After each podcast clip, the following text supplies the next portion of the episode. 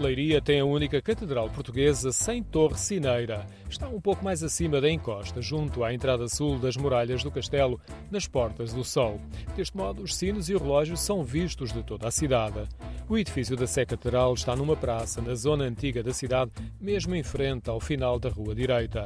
Neste espaço urbano, a Sé destaca-se entre o casario devido à imponência da fachada, toda branca. É um dos locais de visita da cidade. De todas as partes do mundo tanto temos da Índia como do Brasil, França, Itália, Alemanha e os portugueses. Maria Eugénia faz o acolhimento aos visitantes. Uma das dúvidas que lhe colocam tem a ver com o altar da Capela Mor.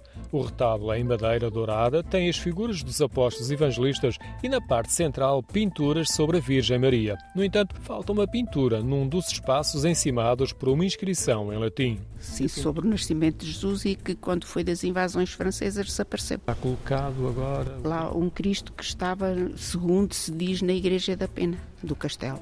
A legenda lá em cima. É Lorina Excelsis Deo, portanto tinha que ver com o nascimento há pessoas que, que, são mais atentas e que perguntam assim, então, mas sei lá, está lá a Glória na e está lá um Cristo crucificado, como é. Na sequência das invasões francesas, há também registro de um incêndio. Na Capela Mor destaca-se ainda um cadeiral e as caixas de órgãos. Ao lado da capela podemos ver um outro órgão, mas mais recente.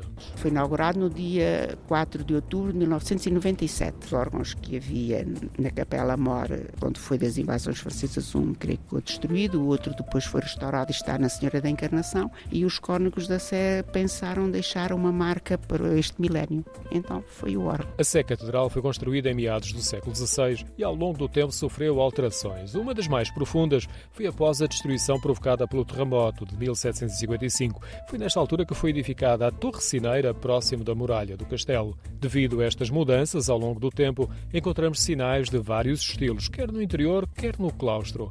A Sé Catedral é também a igreja paroquial de Leiria e tem cerimónias religiosas diárias. Está classificada como Monumento Nacional.